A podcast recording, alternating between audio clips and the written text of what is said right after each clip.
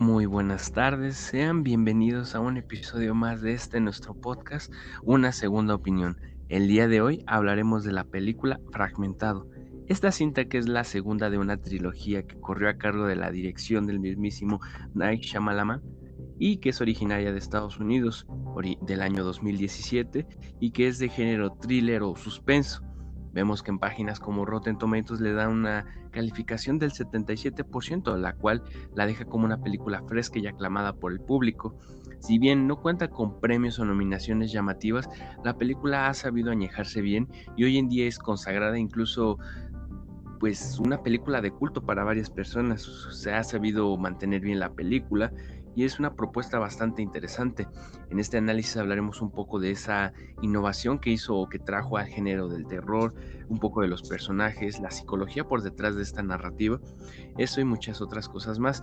Para ello tenemos hoy a Andrea Gómez con quien haremos este análisis. Andy, ¿nos puedes decir de qué trata la película? Pues sí, hola. Básicamente la película trata de Kevin, que es una que tiene personalidades múltiples, y entonces él lleva un tratamiento eh, psiquiátrico, psicológico también, y de, pronto tres de sus personalidades quieren como rebelarse ante las demás y deciden secuestrar a, a tres chicas. Realmente primero tenían planeado secuestrar a dos, pero por la situación terminan secuestrando a tres. Entonces, la trama cuenta un poco el cómo estas chicas intentan escapar del secuestro y las razones que tienen todas las personalidades de Kevin para, para secuestrarla, porque dentro de él existe también un conflicto. Eh, también cuenta como un poco como su terapeuta lo veía porque ella decía que era una persona especial, o sea, que con habilidades sorprendentes porque muchas personas no creían eh, lo que él padecía. Correcto, Andy. Vemos que es una película bastante llamativa y que considero que la primera vez que uno lo ve este, no se imagina por dónde iría la película, o al menos no de la forma en la que se nos presenta. Uno pensaría que es esa típica película en donde secuestran un par de chavas y tienen que buscarlas, ellas son atormentadas. Pero la película, a medida de que va avanzando, eh, es bastante interesante el cómo se desenvuelve la misma trama, los personajes, y da un giro bastante interesante. Al principio parece una película de suspenso, de terror, y que empieza a tener esos toques de realismo en donde la psicología entra, en donde el perfil de lo que es un asesino o de una persona con múltiples personalidades empieza a tomar otra narrativa. En lo personal me gusta bastante la película, es, recuerdo que cuando la vi yo tenía otro concepto bastante diferente y la verdad me llevó una gran sorpresa. Eh, la película yo creo que se puede analizar desde varios puntos. Eh, podemos hablar de ella como una película del género de terror y también los mismos personajes, sus características. Si bien la película corre a cargo de la, del protagonismo de nuestro personaje, que cuenta con múltiples personalidades, lo cual puede ser un poco complicado ya que la personalidad central de, de este personaje es de Barry, un joven que fue atormentado de joven, que tuvo una infancia muy difícil y que fue eh, violentado por su madre, lo cual provocó un desequilibrio en su personalidad y que hizo que múltiples personalidades se desarrollaran, 23 para ser exactos, y cada una de ellas tiene diferentes facetas, diferentes tipos de personalidad. Vemos que unos son más introvertidos, extrovertidos, con ciertos gustos o preferencias. Es bastante interesante eh, y como bien comentaste Andy, esto este cambio de ajuste de tuercas, por así decirlo, en, la cabeza de Barry, ocurre cuando estas tres personalidades que son eh, Kevin, Patricia y Dennis empiezan a tener ese conflicto por esta, por una personalidad más, un ente que coexiste a la vez de que todos estos, pero que está en las sombras y que tratan de levantarlo. Eh, estas tres entidades se hacen llamar la Horda y es algo que trata de tomar las riendas de la personalidad de Barry, del cuerpo que él habita. Y no sé, me parece bastante interesante cómo se nos desenvuelve el desarrollo de estos personajes, que cada uno tiene sus características muy específicas. Vemos que que por ejemplo Kevin es el más pequeño de todos, tiene 9, 11 años, es un niño bastante inocente y no sé, la forma en la que la película se nos, nos presenta personalidades yo creo que es increíble porque tú puedes tenerlos bien presentes pese a que son diferentes entre sí, están en el cuerpo de una sola persona que es de este Barry y cómo genera ese conflicto eh, en la cabeza de nuestro protagonista. Por otro lado, también se nos habla un poco de estas tres chicas secuestradas, que si bien todo gira en torno a una de ellas, que es la pequeña Cassie, que es la chica que no estaba contemplada en el secuestro, pero que aún así juega un papel bastante interesante.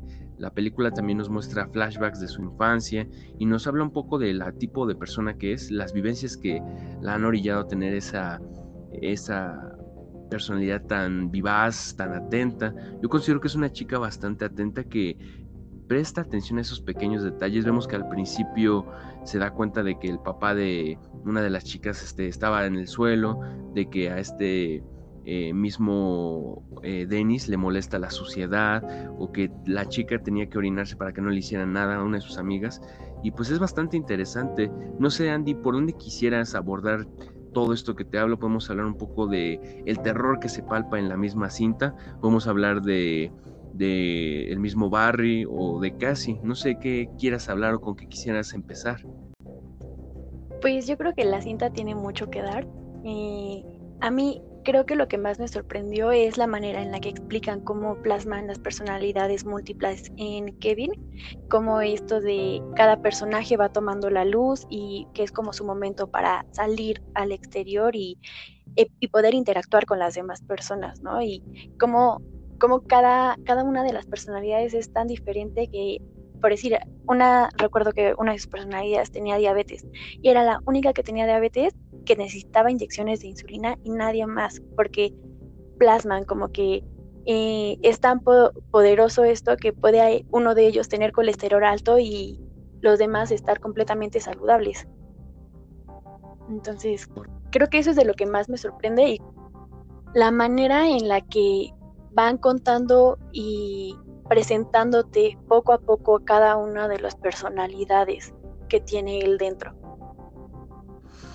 Sí, hablando un poco en cuanto a lo que viene siendo la personalidad, o sea, es bastante eh, interesante y muy, muy creíble la forma en la que el actor James McAvoy nos presenta diferentes personalidades siendo un solo cuerpo. No uno pensaría, no, pues es fácil, son diferentes personas, pero no, o sea, que, una, que un solo actor interprete tantas personalidades tan distintas entre ellas, yo creo que es algo llamativo y que en su momento fue poco valorado. Yo bien podría haberle dado una nominación para Oscar o, o un premio BAFTA por su actuación. Y yo creo que es una película que no, no supo valorarse de forma artística en su momento, pero bueno, un poco más adelante hablaremos de eso.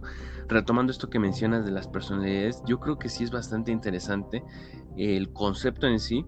Lo podemos ver en que si bien tiene mucho mucho surrealismo que está un poco a la ciencia y tirado a la ciencia ficción la misma historia, yo creo que tiene cierta veracidad ese aspecto en donde una persona simplemente vemos que en el aspecto psicológico una persona puede desarrollar varias personalidades y la forma en la que ésta puede coexistir o eh, sentirse diferente con las otras. Yo creo que es algo bastante llamativo de la película y como lo dices, el padecimiento físico que una de las personalidades puede tener, yo creo que es bastante eh, enriquecedor para la misma película, para el personaje, ya que nos muestran no solamente a un personaje, nos muestran muchos personajes que coexisten en un solo cuerpo y es algo bastante llamativo. Y esto va un poco de la mano con lo que se nos habla de la llamada 24 personalidad o la bestia, que hace referencia a una trascendencia del ser humano en donde va más allá de lo físico, va más allá de las que nosotros podemos creer posibles en nuestra realidad. Vemos a un ente el cual es a prueba de balas prácticamente, que tiene una regeneración rápida, una super velocidad, super fuerza básicamente, que entra incluso en lo fantasioso, pero que no del todo es alocado pensar que puede existir esto. Hablamos de una sociedad que está en constante cambio, evolución, y que el mismo ser humano se pueda adaptar a este tipo de cuestiones, yo creo que no es algo tan descabellado, si bien la película lo exagera un poco, pero yo creo que lo, propicia para que la película sea más entretenida y digerible yo creo que no está tan alejado de la realidad, Andy. No sé, ¿qué opinas en ese sentido? ¿Tú qué opinas de la 24 personalidad de esta, la bestia, o la coexistencia de personalidades múltiples, las cuales tengan rasgos diferentes, dolencias diferentes? ¿Qué tan alejado de la realidad tú crees que puede llegar a ser esto? Yo creo que es parte de cómo él lidiaba con las situaciones que tenía en su vida ¿no? Por ejemplo, cuenta un poco de cómo es que surge Denis, que básicamente él nace a raíz de que la mamá de Kevin cuando era pequeño lo así lo reprendía muy fuerte cuando su habitación no estaba limpia o cuando tenía tiradero, por decir. Entonces, eh, Dennis surge para poder proteger a Kevin de esta manera y siendo una persona, bueno, se, convierte a algo totalmente radical, ¿no? O sea, se germófobo y tiene toque de limpieza. Entonces creo que es un poco como ayudan estas personalidades al individuo a, afrontar un poco el día a día que está viviendo.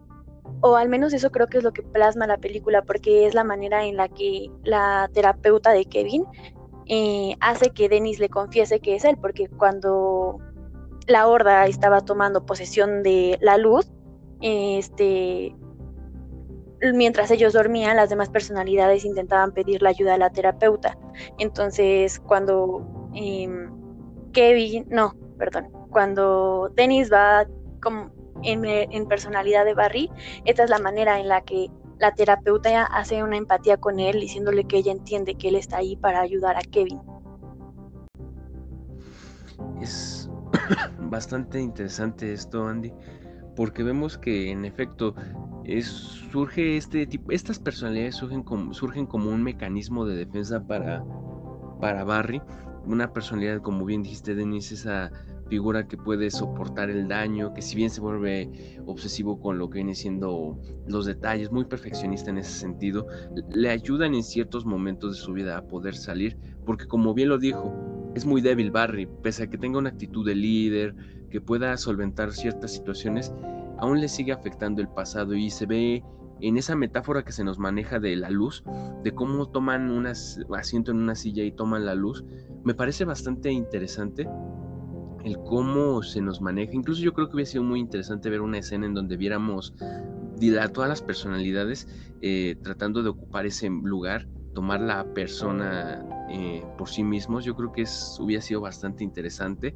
pero me gusta bastante esa metáfora como es una representación de tomar turno, por así decirlo, estar en ciertas situaciones y que es bastante interesante y que al final de la película todas las entidades, todas estas personalidades yo entiendo que se entienden como una misma. Si bien son diferentes entre cada una, la bestia es la que los va a liderar a partir de ahora en donde ya todos se sienten fuertes, protegidos. Yo creo que es una evolución bastante interesante. Yo creo que el mismísimo eh, Dennis, Patricia, Kevin, todos ellos buscaban eso, sentirse a salvo, sentirse seguros, siendo uno mismo, por así decirlo, teniendo la protección de esta bestia, de esta criatura. Yo creo que es esa la transformación que ocurre a raíz de ese trauma que tiene eh, de joven Barry, de niño. Y no sé, me parece bastante interesante, un personaje muy complejo y que pues sabe, sabe sabes empatizar con él en cierto punto, con alguna de las personalidades o el por qué hace lo que hace, lo cual me lleva a, el fin de lo que hace, lo que busca. Vemos que también secuestran a las niñas y no es por lujuria o fetiche o cualquier tipo de cuestión, no. Vemos que es una especie de ritual el cual consiste en sacrificar a estas mujeres, a estas chicas que son impuras, por así decirlo, que no han sufrido, y pues no sé, me parece bastante interesante ese ritual que hacen estas personas, estas personalidades para poder saciar la sed de venganza o de hambre de la bestia. ¿Tú cómo interpretas esto, Andy? Pues sí, justo como lo dices, es muy peculiar que las dos chicas que tenían al principio contemplados para esta, este ritual y a las que eh, iban a secuestrar eran personas que tenían privilegios. Y entonces justo le me, me, parece que en una frase dice algo así como de que siempre has estado dormida y nunca has, has, tenido una oportunidad, por eso es que te elegimos, porque jamás has sufrido realmente. Entonces, creo que es la manera en cómo expresan que todas estas personalidades de una u otra manera están en constante sufrimiento y en constante conflicto y por eso empatiza tanto con, con la chica que no tenían contemplado secuestrar, con Casey, que porque ella sí ha tenido una vida difícil, ¿no? Porque eh, mediante los flashbacks que nos van presentando a lo largo de las películas, nos damos cuenta cómo es que sufrió abuso por parte de su tío y cómo es que ella desde pequeña como que intentó defenderse, pero no tenía los recursos. Entonces, el ver cómo estas, esta personalidad, la bestia, que es la 24, empatiza con ella y la deja ir al final porque se da cuenta que también ha sufrido, creo que es lo que nos trata de, de expresar el cómo, cómo personas con, con, diferentes trastornos no son comprendidas y a más de ser, mm, de intentar entenderlas, la sociedad las rechaza. Y es la manera en la que la horda eh, hace como una la esta rebelión ante las demás personalidades para poder decirle al mundo cómo es que han sufrido para poder expresarlo. Me gusta mucho esto que dice Sandy porque nos habla un poco de la filosofía del criminal que muchas veces la gente no logra entender y no es cuestión de volver bueno al villano, claro que no. Claro que son actos atroces los que cometen asesinos seriales o personas que matan eh, a sangre fría, pero creo que es importante siempre tener en cuenta la razón. Si bien existen muchas personas que lo hacen por, por gusto, lo que quieras, o que no hay una razón de trasfondo, también yo considero que existen muchos asesinos que tienen una psique dañada, que a razón de un, de un sufrimiento, un padecimiento, algún trauma que hayan tenido en la infancia o algo que los haya perturbado, tienen la razón de por qué hacen las cosas. Vemos eh, que la mayoría de la gente tuvo algún padecimiento, algún sufrimiento o vivió un evento de joven, de niño en particular, y atribuimos que la infancia es ese punto en donde una persona puede volverse literalmente insensible al dolor de otros o, que quiere generar un cambio radical. Yo considero que la película logra plasmar bastante bien eso y nos permite empatizar el por qué la gente es como es muchas veces, más allá de lo bueno, lo malo, lo ético, lo moral, entiendes por qué la gente puede hacer ciertas cosas. Puedes estar a favor, puedes estar en contra, pero es el lado más humano de cualquier persona, de cualquier asesino. Y yo creo que es algo bastante plausible de la película, el ver cómo estas personalidades sufrieron, sufrieron bastante, no solamente el maltrato de su madre, sino también lo que se nos menciona, esa muerte de su padre, el cual murió en un choque de tren, lo cual hablaremos un poco más adelante. Pero toda esa ausencia paterna, el haber sufrido todo eso de niño, generó un choque que dividió a nuestro mismísimo Barry en diferentes personalidades para poder aceptar la situación, para poder salir adelante. Y yo creo que es bastante interesante esto. Y hablando un poco de lo que viene siendo Casey, yo creo que es bastante genial el que hayan metido un personaje que también tenga mucho peso. Uno podría pensar que Barry y todas estas personalidades son el protagonista, pero fácilmente Casey puede ser el otro punto de partida, otro protagonista dentro de la misma trama. Yo no considero que sea cuestión de protagonista y antagonista, ¿no? Más bien es dos personajes los cuales están teniendo una relevancia en la trama, en la historia, y es lo importante. Yo creo que esos flashbacks que vemos de su infancia de Casey nos ayudan también a entender por qué es así, por qué es tan calculadora, es tan visionaria y tan reservada, pero a la vez vemos que piensa mucho las cosas. Si bien no vemos que sea una chica muy agresiva o impulsiva como las otras dos, vemos que ella medita bastante la situación y no actúa hasta tener la seguridad de lo que va a hacer. Yo creo que hace contraste con la personalidad de Barry. Y pues me gusta bastante lo que viene siendo el desenlace de la misma película, en donde este, la bestia se da cuenta que ella es igual a él, que sufrió, ve las, rasguños, quemaduras en la piel de Casey y dice, tú también eres una víctima, tú también eres fuerte y termina dejándola con vida. Y nos muestra mucho eso, esa empatía que él mismo siente por personas que han sufrido, que él solamente busca lastimar a aquellas personas impuras que no, que han tenido la vida fácil, por así decirlo, Y te digo, tiene cierta lógica bajo ese pensamiento del asesino que tiene. Y no es un asesino que mata solo porque sí, yo creo que es lo que nos permite amar o entender más a profundidad al mismísimo Barry. No sé qué sensación te haya dejado la película, ese desenlace, ¿te gustó, no te gustó? Y también, ¿qué opinas de lo que se nos dejó abierto para la tercera película? Pues eh, retomando primero solo un poco de lo que habías dicho, creo que justo es como de las partes eh, más controversiales de la película, cuando el, la bestia ya tiene acorralada a Casey y ella le dispara y las balas no le hacen nada. Y entonces cuando él ve las cicatrices de ella, le dice como de, tu corazón es puro, ¿no? O regocíjate porque los rotos son las personas más evolucionadas. Entonces creo que demuestra un poco más la ideología de esta nueva personalidad que está surgiendo dentro de Kevin. Y, cómo es que obviamente la infancia es una base importante para nuestra personalidad. A mí la película, la verdad es que me gusta mucho.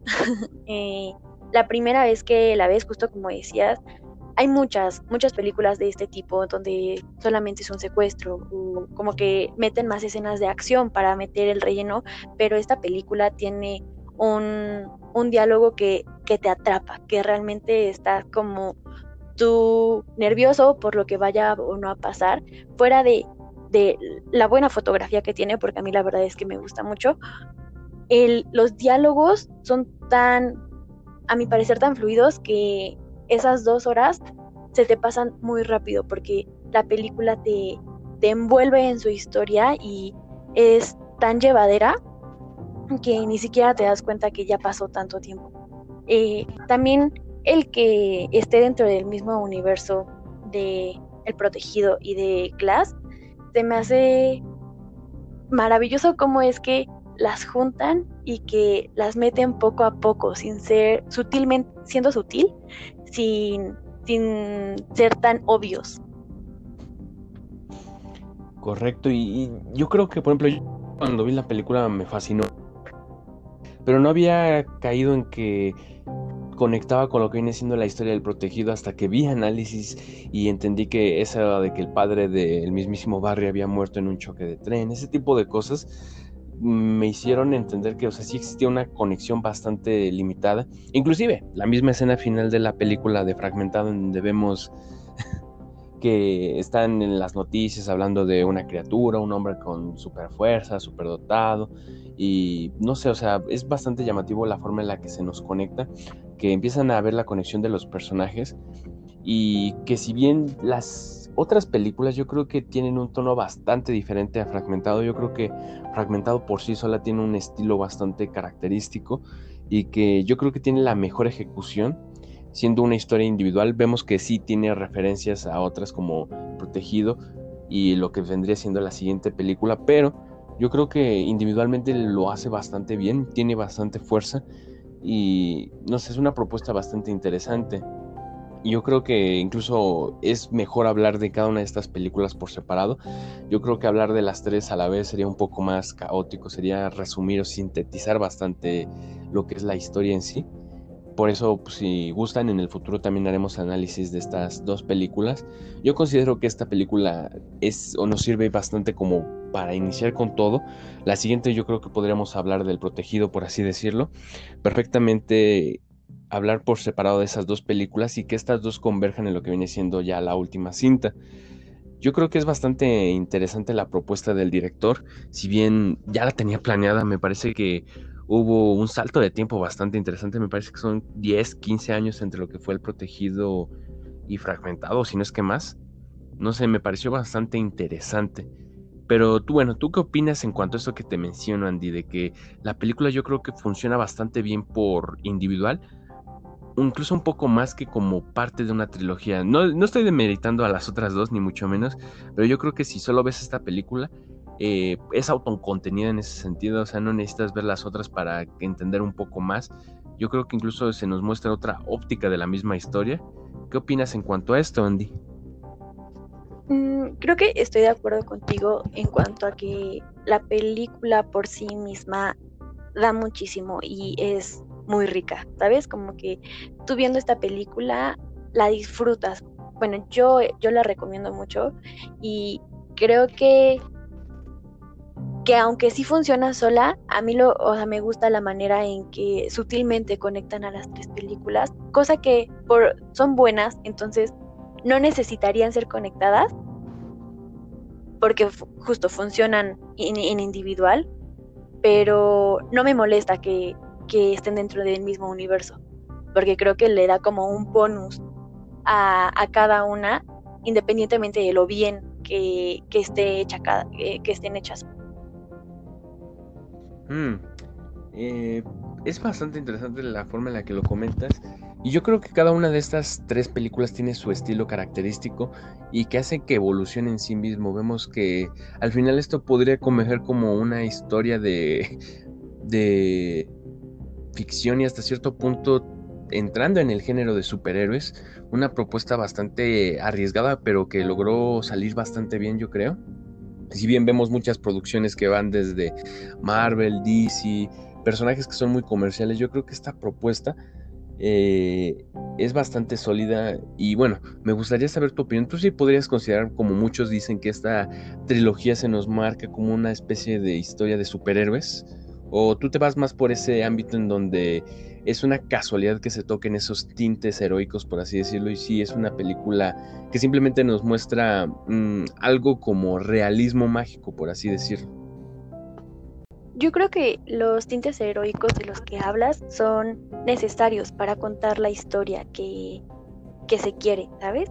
O sea, no, no la veo personalmente como una película de superhéroes, pero obviamente sí tiene estos tintes de héroes y de sobrenatural que necesitan, que se requieren para poder contar eh, de una manera tan, tan buena la historia. Además de que creo que las tres películas, a mi punto de vista, no funcionan como, como parte 1, parte 2, parte 3. Creo que cada una se, se defiende muy bien sola y simplemente eh, el director las junta dentro de una misma realidad, pero no creo que sea tanto como que si no ves la, si ves la uno necesitas forzosamente ver la dos, ¿sabes? Porque no creo que necesite esta secuencia que otras películas de superhéroes sí llevan. Me parece bastante interesante lo que comentas y que complementa un poco lo que viene siendo la visión global de esta trilogía. Si bien únicamente nos empezamos a focalizar en esta segunda, en esta segunda parte por el momento, también me gustaría preguntarte qué calificación le darías a la cinta, entendiéndola y comparándola con otras películas de su género, con este estilo un poco del terror, del suspenso, ¿qué calificación le darías del 0 al 10? Por mi parte yo le podría dar perfectamente un 9, de hecho siento que es una película que fue muy poco valorada en su momento, no tuvo nominaciones a premios llamativos, como te dije, o sea, yo creo que el mismo James McAvoy pudo haber tenido una nominación al Oscar fácil, tal vez no la hubiera ganado, pero ese cambio de personalidad de un momento a otro y que no se nota el cambio de escena o como que tuviera que, que haber un corte necesario para que se mostrara esta diferencia. Yo creo que es una película bastante llamativa, como lo comentaste, el aspecto visual, la fotografía, la iluminación, ciertos planos ayudan bastante con la solidez de esta película por esto digo, yo le daría un 9 a la película en ejecución e incluso me podría plantear un 9.5, pero no quiero mostrarme también tan, bueno en ese sentido. ¿Tú cuánto le darías, Andy? Yo, yo también le daría un 9 porque la verdad es que la película no me queda de ver nada. En cuanto al guion, me parece sublime la forma en la que eh, te narran esta historia. Eh, te digo que a mí la fotografía también me gusta. Eh, simplemente le doy un 9 porque creo que siempre pueden dar más, siempre, siempre. Y creo que en parte el, o sea, el que no hayan sido nominados como a premios tan importantes, pues yo pienso que es un poco la difusión que tuvo. Realmente no hubo tantos comerciales o tanto en los medios no estuvo tan presente. Y pasan con muchas películas que no se les da la difusión, pero son muy buenas, entonces que están un poco subestimadas por el área del cine y yo creo que es algo que pasó justo con esta. parece bastante interesante lo que comentas. Y sí, es muy triste ver que películas con buenas producciones no sean tomadas en cuenta para grandes premios, no solamente los Oscars, los BAFTA, los Globos de Oro, Critic Choice Awards, incluso algunos de cine un poco más independiente, creo que también deberían apostarle este tipo de género, porque ojo, es hablemos, hablamos un poco de que si es heroico, que si la ficción, esto es una película de terror y no lo podemos negar, hasta cierto punto puedes pensar que no, pero se palpa la tensión en varios momentos de la película y es bien ejecutado esos momentos de ansiedad o de incluso de intriga que te maneja la película. Posiblemente se deba también a que es una película de terror, que si bien los premios y nominaciones no están al tanto en cuanto a la calidad de esto, porque muchas veces el cine de terror tiene mucha mediocridad, pero de repente uno puede girar la vista y ver que existen producciones bastante llamativas con un buen elenco, con una dirección bastante interesante y yo creo que la película lo logró y yo creo que por eso mismo le damos esta puntuación, una calificación de 9, siendo una película bastante buena, recomendable. Inclusive yo creo que si pasa el tiempo la puedes ver con otros ojos, ¿sabes? Esta película la volví a ver para hacer el análisis y entendí algunas cosas que no había entendido la primera vez que la vi, incluso que había visto en una segunda vez, no había entendido del todo y ahora me quedan bastante claras. Yo creo que es una película que se añeja bien en ese sentido, que empieza a tener mejores referencias o que empiezas a agarrarle más el hilo. Así que si ya vieron la película también, no estaría de más volver a verla. es bastante entretenida, se te pasa súper rápido el tiempo y yo creo que es bastante buena. No sé si quieres agregar algo más, Andy, para cerrar. Sí, yo creo que en parte de, lo que la hace tan buena es que sí te, te mantiene intrigado, te, estás en suspenso todo el tiempo y de repente si hay escenas que dan miedo y jamás recurre a esta a, esta acción que hacen muchas películas de terror que como que todo está en, negro y de repente te asusta a alguien por el simple hecho de llegar de pronto y decir, ¿sabes? Creo que eh, saben eh, mantener al público de manera inteligente y que es recomendada y que te, te, mete un poco más a, a todos estos a todo lo que son los trastornos y cómo, cómo es que si no son tratados de cierta manera eh, es, llegan a ser muy un tema muy delicado y peligroso para la persona que lo tiene y para las demás personas que lo rodean me gusta lo que comenta Sandy y pues sí, se ve como una visión complementaria de lo que muchas veces no se habla, lo que es la salud mental, una propuesta bastante interesante y que logró tener una buena repercusión. Hoy, no por nada, para muchos ya es una película de culto, bastante joven para haberlo logrado, pero que ha sabido mantenerse.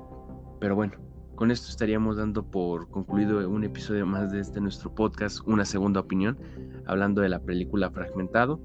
Eh, en el futuro también podremos analizar las otras dos películas de esta trilogía si así gustan. Eh, sin más, me despido por el momento. No olviden seguirnos en nuestras redes sociales. Nos pueden buscar en Instagram como una segunda opinión. Sin más, me despido de ustedes. Espero tengan un excelente día. Hasta la próxima.